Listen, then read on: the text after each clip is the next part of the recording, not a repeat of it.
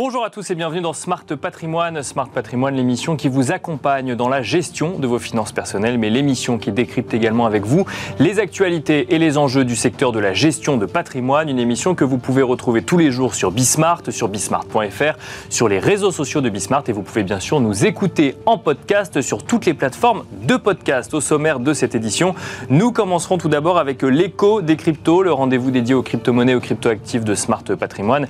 Et en l'occurrence, nous nous demandons ensemble si nous pourrons voir prochainement émerger un ETF Bitcoin spot pour les investisseurs particuliers. Nous en parlerons avec Paul Bourseret, euh, directeur des opérations commerciales chez CoinHouse. Nous enchaînerons ensuite avec Enjeu patrimoine où nous reviendrons sur les propositions euh, du Conseil supérieur du notariat au gouvernement pour réformer les donations. Nous en parlerons avec Laurence Leguil, vice-présidente du bureau du Conseil supérieur du notariat. Et puis enfin, dans la troisième partie de l'émission, dans l'œil du CG nous reviendrons avec Jérôme Brussac, fondateur de LEA Finance, sur la préparation de sa retraite avec un temps de travail qui s'allonge. On se retrouve tout de suite sur le plateau de Smart Patrimoine.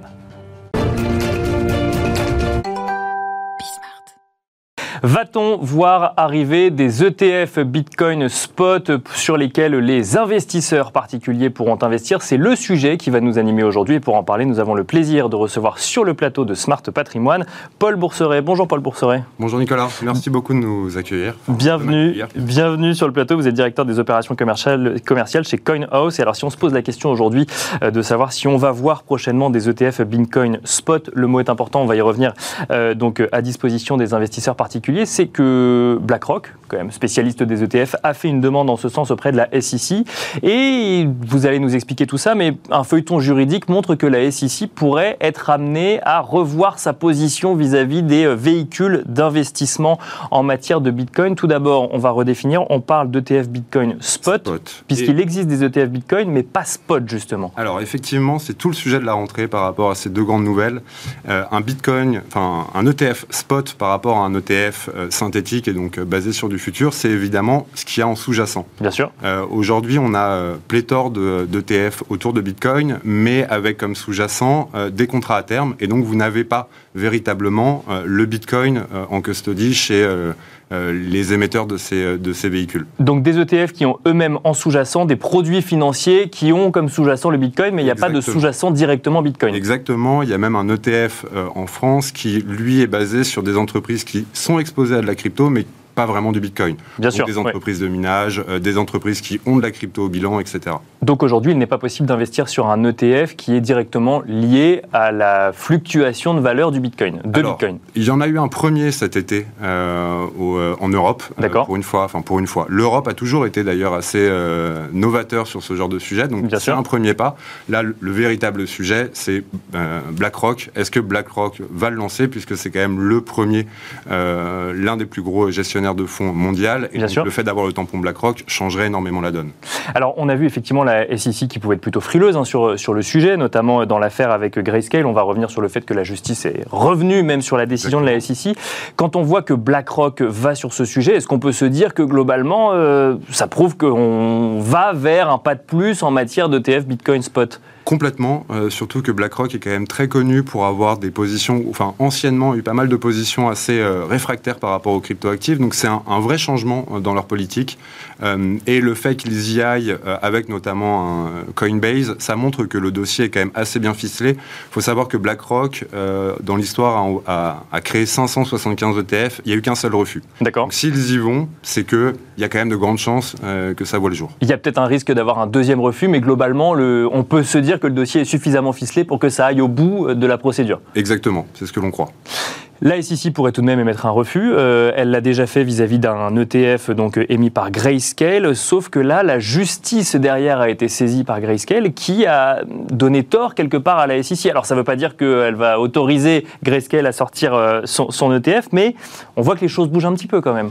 Et alors c'est deux choses assez différentes. Grayscale n'a pas demandé la création d'un ETF spot, elle a demandé la transformation d'un fonds qu'elle a historiquement qui s'appelle le fonds Trust, qui émet du GBTC et qui a été créé en 2013 vers un fonds ETF spot. Mhm. Et donc ça demande une transformation. Et effectivement, la SEC euh, a été, euh, enfin, a, regardé de nombreuses fois ce dossier et euh, n'était pas d'accord. D'accord. Jusqu'à ce qu'il y a il y a quelques semaines où elle a fait le pas, parce que un des principes, enfin, le, principal argument qui était qui était mis en avant, c'était le fait que des acteurs pouvaient manipuler le, le, cours. le, cours. du Bitcoin. Bien sûr. Simplement. Or, le fait d'avoir lancé des ETF sur du futur, euh, ça rend l'argument directement caduque. Euh, et donc euh, aujourd'hui, le régulateur américain a donné justice pour Grayscale. Alors, donc, du coup, la, justice, effectivement, a remis en cause le refus de la SEC. Est-ce que ça veut dire que demain, on va voir Grayscale potentiellement sortir son ETF Bitcoin Spot? On va voir. Euh, la réponse est dans quelques semaines. Ça a été redécalé. D'accord. Ce qui explique aussi euh, euh, les, les, hauts et bas sur le cours du Bitcoin au cours de ces dernières semaines. mais on l'espère. on l'espère et les prochaines semaines seront décisives par rapport à ça. Donc, pour bien préciser, pour ceux qui nous écoutent, pour qu'on soit bien au fait de ce qui s'est passé, donc il y a eu ce refus de la SEC, refus lui-même contredit par la justice américaine, et il n'y a pas eu de, de nouveaux pas de la SEC pour le moment qui viendrait valider ou non la création de cet ETF. Elle a, elle a pris note euh, du refus euh, et elle a pris note de la décision de justice et elle rendra son jugement dans les prochaines semaines. Donc à suivre effectivement pour voir si euh, un ETF Bitcoin Spot pourrait voir le jour. Chez CoinHouse, comment est-ce que vous regardez ces, j'ai envie de dire, ces, feuilletons judiciaires ou ces initiatives? Est-ce que vous avez l'espoir ou la conviction qu'on va voir demain des ETF Bitcoin Spot voir le jour? Alors, nous, ça nous intéresse énormément euh, pour la simple et bonne raison qu'on accompagne 2000 entreprises et plus d'une centaine de milliers de clients. Et le sujet majeur qu'ils ont, c'est comment je fais pour détenir mes cryptos, euh, c'est un frein en fait à l'adoption. D'accord. Euh, et le fait de sortir cet actif sous format ETF et donc qui correspond aux, aux, habitudes de nos clients investisseurs, ça leur permettra d'avoir euh, une nouvelle poche, ou en tout cas d'avoir une, une, ouverture pour pouvoir s'exposer à ces cryptos-là sans forcément les convertir. Quand vous êtes un groupe du CAC 40 euh, ou une grosse société, une ETI, une PME, le, le fait d'avoir des crypto-actifs et le fait de devoir les conserver, et donc du coup d'avoir toute la sécurité autour pour pouvoir les conserver, c'est quelque chose qui peut faire peur. D'accord. Malgré les, technologies qui existent aujourd'hui, le fait de, pour une entreprise de détenir un wallet, par exemple, c'est quelque chose qui fait encore peur euh, au sein d'un certain nombre d'entreprises? Euh, effectivement, c'est quelque chose qui peut encore faire peur. Euh, et donc, euh, l'arrivée d'un ETF rentrera en fait dans les habitudes classiques de ces gens-là et donc, du coup, permettra une meilleure pénétration des cryptoactifs dans, l'écosystème. Ça, va viser qui si jamais demain, effectivement, ça voit le jour, C'est des, investisseurs déjà investis en Bitcoin qui pourraient diversifier les manières d'être investis ou au contraire une manière d'aller toucher un public plus large par un j'ai envie de dire, un outil financier plus traditionnel et connu des investisseurs alors honnêtement, je pense que ça, ça va toucher des gens qui ne sont pas encore euh, actuellement dans les cryptoactifs. Tout simplement parce que il y a une réponse qui est, enfin, c'est une réponse à une problématique, mais qui n'apporte pas toutes les solutions que les cryptos ont aujourd'hui. C'est-à-dire que vous n'êtes pas propriétaire de vos cryptos, vous ne pouvez pas les utiliser, il n'y a absolument aucun applicatif quand vous avez un ETF. Et donc, je pense que c'est. Oui, vous êtes juste sujet aux variations de cours, effectivement, du sous-jacent, et vous pouvez être exposé aux variations de cours, mais vous ne détenez pas les crypto-monnaies. Voilà, donc ça va, être une approche, ça va être une approche beaucoup plus pour institutionnels qui souhaitent proposer à des clients, donc euh, un portefeuille et une stratégie de, portefeuille un peu plus agressive, mais ça ne touchera pas notre public, nous, que l'on a depuis maintenant, euh, depuis maintenant 5 ans, qui est le client qui souhaite disposer de ses cryptos et les utiliser au jour le jour. Est-ce qu'on peut espérer euh, d'ici la fin de l'année avoir un peu plus d'éléments pour euh, savoir si un ETF Bitcoin Spot pourrait voir le jour? Est-ce qu'on a des, informations sur un éventuel calendrier? Alors, euh, la, SEC a, promis une réponse mi-octobre. j'espère, j'espère qu'on l'aura d'ici là. Écoutez, je serais ravi de revenir vous voir pour en parler. Eh ben, on en reparlera effectivement quand, quand la SEC aura donné un petit peu plus d'éléments. Merci beaucoup en tout cas Paul Bourseret d'être venu sur le plateau de Smart Patrimoine. Ben, merci beaucoup à vous. Je rappelle que vous êtes directeur des opérations commerciales chez CoinHouse. Merci à vous également de nous avoir suivi. On se retrouve tout de suite dans Enjeu patrimoine. Et nous enchaînons avec Enjeu patrimoine. Nous allons revenir ensemble sur les propositions qui ont été euh, transmises par le Conseil supérieur du notariat au gouvernement pour réformer euh, les donations. Nous allons tout de suite en parler avec Laurence Leguil. Bonjour Laurence Leguil. Bonjour Nicolas. Bienvenue sur le plateau Smart Patrimoine. Vous êtes vice-présidente du bureau du Conseil supérieur du notariat. Le Conseil supérieur du notariat qui a donc transmis fin juillet neuf propositions pour réformer euh, les donations au gouvernement. Avant qu'on les regarde un petit peu dans le détail et qu'on essaye de comprendre comment améliorer ce mécanisme de donation, euh, pourquoi des propositions de réforme Qu'est-ce qui ne fonctionne pas aujourd'hui dans les donations telles qu'on les connaît actuellement? Ah, C'est tout à fait ça. En fait, on est parti d'un constat un petit peu qui, de ce qui se passait dans nos études puisque avec nos, nos, nos, 8000 points d'accueil dans toute la France, on a quand même à peu près 25 millions de Français qui viennent nous voir tous les ans dans les Bien sûr, avec leurs problématiques propres. propres, donc on a un vrai ressenti. On peut dire qu'on prend un peu le pouls euh, de l'application des lois et des textes euh, dans nos études avec les citoyens, avec les concitoyens, nos concitoyens. Et euh, on s'est rendu compte qu'on faisait peu de donations. On a fait aussi une enquête auprès de toutes les études de France, qu'on a en fait activé un réseau, et on leur demandait en fait combien de donations ils faisaient et quelles étaient les caractéristiques des donations.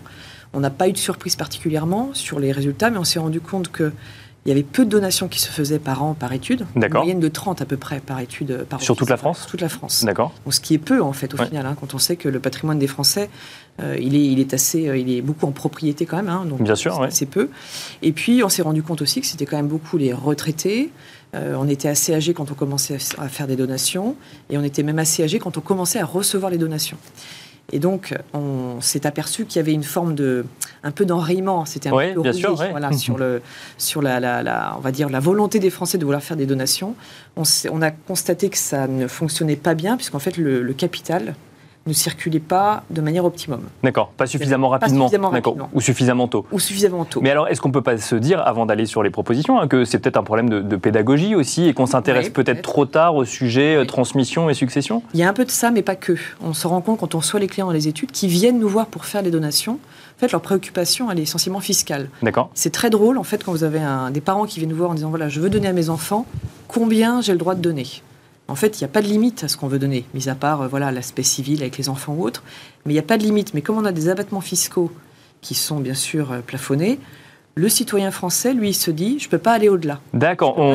L'abattement fiscal est considéré comme la limite euh, que de, la donation qu'on peut effectuer. D'accord. Et donc, ça n'incite pas, en fait, la, et on s'est rendu compte que la, politique fiscale, la, ce qu'on a aujourd'hui en termes de fiscalité, n'incitait pas particulièrement les Français à donner. Donc, les Français estiment que les donations sont plus encadrées qu'elles ne sont réellement finalement?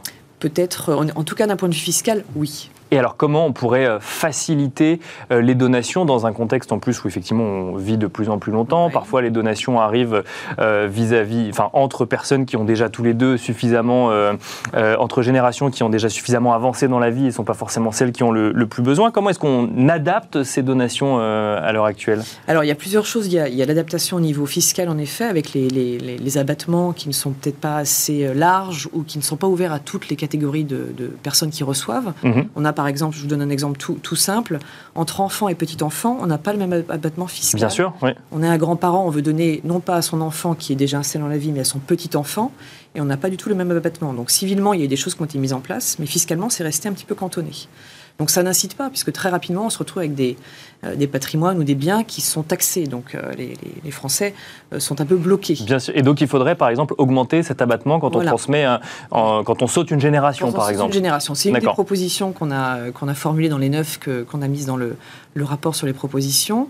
Donc il y avait ça, c'est de pouvoir permettre ce saut de génération aux petits-enfants. C'était aussi de, de, rendre une certaine cohérence en fait, aux donations, notamment de sommes d'argent. Euh, le système qui existe aujourd'hui est un, est un, système qui est plutôt intéressant, mais qui n'est pas assez ouvert.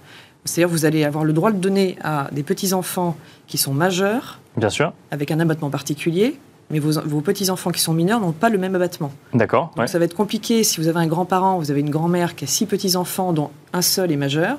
Comment vous allez expliquer qu'il y en a un qui bénéficie d'un abattement différent des autres, alors que finalement on donne la même chose et qu'ils ont tous la qualité de petit enfant Oui, et puis on peut imaginer effectivement, euh, quand on est dans le cas concret, effectivement, de ce que, ce que vous évoquiez tout à l'heure, à partir du moment où le sujet est géré, de ne pas devoir euh, le regérer en fonction des majorités des petits-enfants euh, successivement. On échelonne, voilà, on échelonne un petit peu les donations, mais ce n'est pas le souhait des, des, des, gens qui donnent. Quand les gens viennent nous passer la porte des études pour donner, ils ont décidé de donner maintenant. Bien sûr. Ils ne se revoient pas venir tous les 3-4 ans pour donner à, l'un ou à l'autre.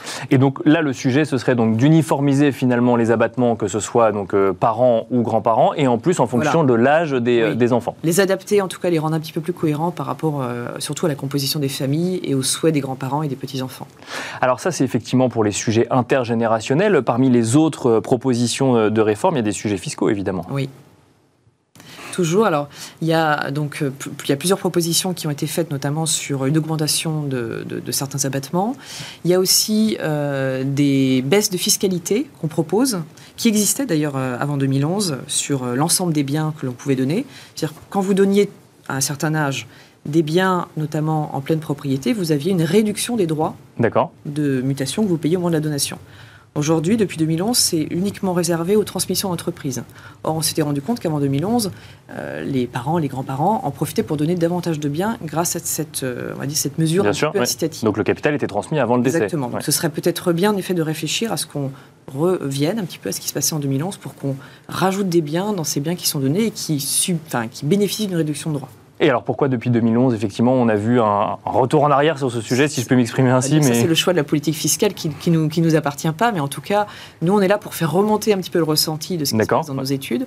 Et on sent bien que euh, les donateurs, donc ceux qui donnent, sont un peu gênés au, voilà, bien sûr, Et donc ils ne donnent plus, entre guillemets, ils, font moins. de donations sur... Ils donnent euh, beaucoup moins, oui, En tout cas, soit ils donnent pas du tout, parce qu'ils sont un peu découragés par la fiscalité, ou soit ils donnent moins. Et donc on arrive à, avec finalement une volonté un petit peu, euh, un petit peu tronquée de ce qui, voulait, de ce qui devait être fait au départ. Et c'est un peu frustrant même pour le, le citoyen. Une autre proposition donc, euh, du Conseil supérieur du notariat, c'est évidemment euh, cet abattement qui existe aujourd'hui en fonction du lien de parenté. Plus on s'éloigne euh, en matière de lien de parenté, plus ça coûte cher, voire très cher, de, de, faire une donation. Ah oui, si je veux vous donner quelque chose à vous, par exemple Nicolas, ça coûtera, enfin ça coûtera, mais surtout ça, ça coûtera 60% oui, d'impôt sur la valeur du bien que je vous donnerai. Donc, parce que l'administration fiscale touchera plus que la personne à qui on a fait une donation. Oui. Donc ça, c'est la politique fiscale actuelle. Et nous, une des propositions qu'on a qui est la première, c'est pourquoi pas d'imaginer un abattement qui existerait, qui serait complètement indépendant, hein, un, abattement un petit, peu, un petit peu seul, qui existerait entre personnes non parentes, qui permettrait de donner un bien en particulier. Et euh, on, ne voit pas pourquoi on ne pourrait pas donner à quelqu'un qui n'est pas son parent et fiscalement bénéficier de quelque chose. Sachant que ça, ça, rebondit sur une autre des propositions que vous avez faites, c'est euh, les familles recomposées. Où là, pour le coup, euh, sans lien de parenté euh, génétique, on mm. peut avoir des, vies passées ensemble et volonté de transmettre, où là, c'est plus compliqué à l'heure actuelle. Plus que ça. Alors, civilement, c'est pareil, c'est pas, c'est pas complètement parfait, mais alors fiscalement, vous n'avez rien, en fait, qui vous organise la transmission à vos beaux enfants ou aux enfants que vous avez même élevés en général, hein, parce qu'on sait bien que les familles recomposées aujourd'hui, on en a beaucoup, ça fait partie du paysage français, et elles sont pas moins légitimes à recevoir des biens, notamment les enfants. Et donc, si vous voulez donner à un enfant qui n'est pas le vôtre, mais que vous avez élevé, que vous accompagnez dans ses études, il vous en coûtera, pareil, 60% d'impôt pour euh, les droits de mutation. Alors que si on avait une mesure, parce que c'est l'enfant de votre conjoint euh, avec qui vous vivez, avec qui vous avez élevé, Bien sûr, ça pourrait inciter aussi à transmettre à des générations un petit peu plus larges.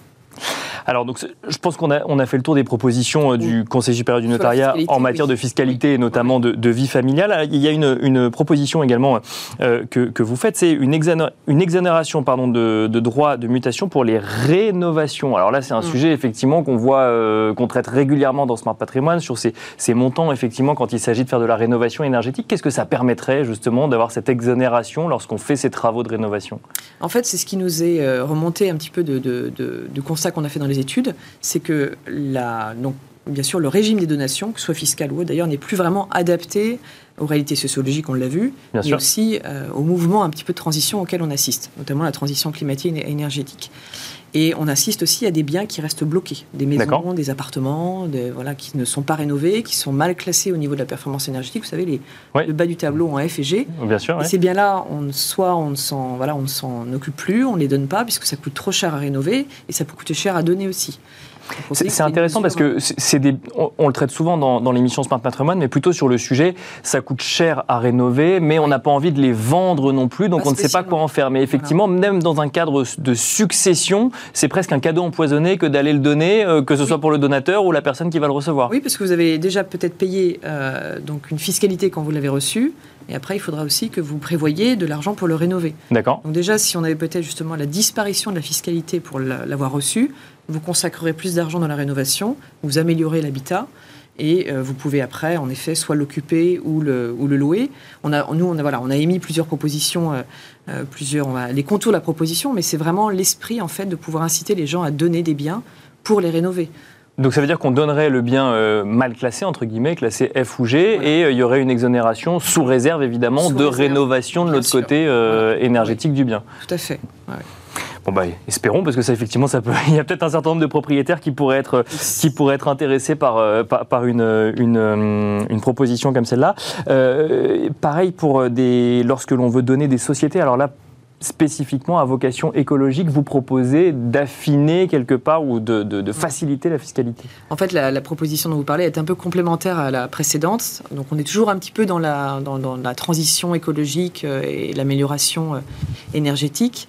Là, c'est plus sur, on était sur des biens immobiliers avant que l'on donnait.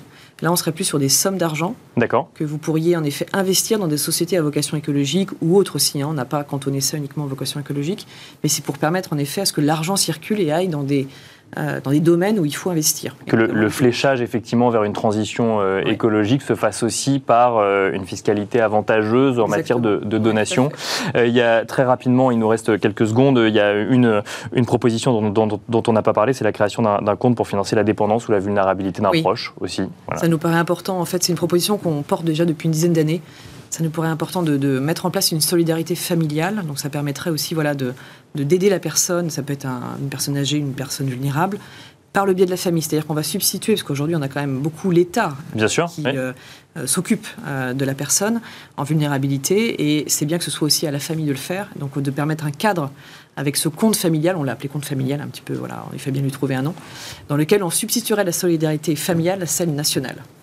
Et euh, rapidement, Laurence Le est-ce qu'on a une idée de prise de parole du gouvernement sur le sujet, de réaction à ces propositions, ou pour l'instant, il n'y a pas de calendrier défini Non, il n'y a pas de calendrier défini. On a envoyé euh, notre rapport, on est à la disposition du, gouvernement à ce sujet-là.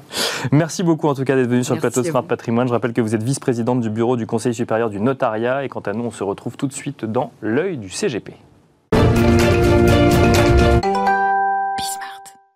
Et c'est parti pour l'œil du CGP. Nous avons le plaisir d'accueillir en plateau Jérôme Russac, fondateur de LEA Finance. Bonjour Jérôme Russac. Bonjour Nicolas. Bienvenue donc sur le plateau de Smart Patrimoine et plus spécifiquement dans l'œil du CGP. Ce que vous scrutez euh, justement, euh, vous Jérôme Russac, aujourd'hui, c'est la préparation de sa retraite avec un temps de travail bah, qui s'allonge hein, depuis la réforme des retraites. Exactement, exactement. Le, constat que, nous faisons, nous professionnels, euh, et, qui vient s'inscrire dans la durée, c'est un, désengagement de l'État. Ouais. Et les clients euh, auxquels on s'adresse, on va dire, euh, allez, la, classe moyenne et la classe supérieure, euh, aujourd'hui, sont pris dans une espèce de tenaille. Hein. c'est un sujet qu'on développe depuis un certain nombre d'années, ce qui veut dire que soit ils cotisent de plus en plus, soit on leur prend plus de temps, ce qui est le sujet de la retraite, mais ils ont accès à de moins en moins de, prestations sociales. Et là, et là c'est moins de retraite. Donc, on est dans une société qui à l'anglo-saxonne où il va falloir se, prendre en main et en tout cas avoir cette prise de conscience sur ces sujets de retraite notamment. Donc ce sujet réforme des retraites, on doit l'interpréter aussi comme il faut que je pense plus spécifiquement à ma retraite un petit peu plus encore qu'avant, c'est ça?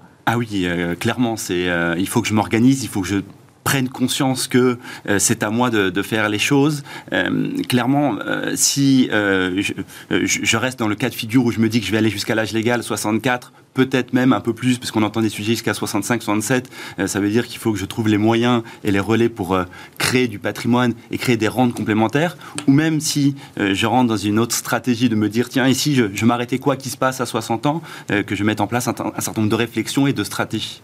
Depuis le 1er septembre, donc on a vu un certain nombre de décrets publiés au, journal officiel. L'âge légal augmente pour passer progressivement de 62 à 64 ans. Est-ce que deux ans de plus à cotiser, c'est deux ans de perdu, entre guillemets? Alors, non, euh, non. Alors on peut le voir de différentes manières. Hein. Effectivement, c'est deux ans de plus. Euh, nous, on va le voir du côté patrimonial. Et on voit deux enjeux qui sont intéressants. pour tout le monde, on va dire, ça nous donne deux ans de plus pour épargner, mettre de l'argent de côté, donc avoir plus de, patrimoine au sens large. Et ça va remettre aussi en scène les 45-50 ans qui viennent nous voir et qui euh, se sont peu inquiétés de ces sujets puisqu'ils sont protégés par l'État. Ça leur donne deux ans de plus. Du coup, ça les crédibilise notamment auprès des, établissements financiers, les banques, pour peut-être aller faire du crédit voire même de l'immobilier. Donc c'est effectivement quand on a commencé à s'intéresser un peu trop tard euh, à, sa retraite, finalement la réforme des retraites vient vous donner une toute petite bouffée d'air sur le sujet. C'est ce comme ça qu'il faut le voir. Exactement, exactement. Alors ça ne veut pas dire qu'il faut faire tout et n'importe quoi. Il faut, dans ce genre de sujet, comme je l'ai dit tout à l'heure, établir une stratégie, un plan, des réflexions. Et c'est là où nous, les CGP, on intervient un peu auprès des particuliers comme, comme l'expert comptable et, et, et aux entreprises pour réfléchir avec eux, faire ce qu'on appelle un bilan retraite, et calculer avec eux la rente auquel ils vont avoir, la pension auquel ils vont être exigibles, et puis faire des simulations chiffrées, essayer de les projeter dans un avenir moyen ou lointain et travailler avec eux sur, euh, sur ces sujets. J'imagine qu'on vous pose la question tout le temps et qu'il n'y a pas de réponse idéale, mais sur quoi j'investis pour préparer ma, ma retraite, Jérôme Roussac euh, C'est un sujet vaste, hein, vous l'évoquez euh, quasiment quotidiennement sur, sur ce plateau. Nous, on a accès à une palette d'outils voilà, qu'il faut utiliser, il faut diversifier. Je vais parler rapidement mais de l'assurance vie, de, de l'immobilier locatif, que ce soit sous forme directe ou sous forme de SCPI. on parle beaucoup depuis 3 ou 4 ans du PER avec un, un vrai effet fiscal, un, effet de levier fiscal voilà, qui, qui, rencontre un vrai succès. Donc ça, c'est des, des sujets très importants. Il faut donc, pour préparer sa retraite, euh, commencer par euh, prendre rendez-vous avec son conseiller en gestion de patrimoine. C'est ce que, c'est ce que vous nous dites quelque part, c'est ce que je comprends. En, fait, il faut avoir une prise de conscience. Euh, c'est, ça le début de, la stratégie. Après, effectivement, rencontrer un professionnel. Il faut surtout, en cette rentrée, ne pas tomber dans le piège du court terme, se dire oh là là, l'inflation, oh là là, l'immobilier, etc. Et, mépriser son avenir, mépriser sa, situation Bien sûr, lointaine. Et, donc, voilà, se tourner vers un professionnel qui va pouvoir nous accompagner sur tous ces sujets. Et réfléchir un petit peu long terme, à son propre long terme, euh, au jour où effectivement on aura besoin de récolter les fruits des investissements qu'on aura fait pour sa retraite. Exactement, exactement, et pas tomber dans, un certain nombre de choix à faire euh, futurs que nous, euh, voilà, on rencontre au quotidien de gens qui se disent, bah, du coup, je n'ai pas assez cotisé ou je n'aurai pas la retraite à laquelle je prétends, et faire des choix sur ces, ces, inscriptions à ces clubs de sport, sur ces loisirs, ces restaurants, etc. Donc des choix un peu durs. Merci beaucoup Jérôme Brussac d'être venu sur le plateau donc, de Smart Patrimoine dans l'œil du CGP. Je rappelle que vous êtes fondateur de LEA Finance. Merci beaucoup. Merci à vous de nous avoir suivis. On se retrouve très vite sur Bismart.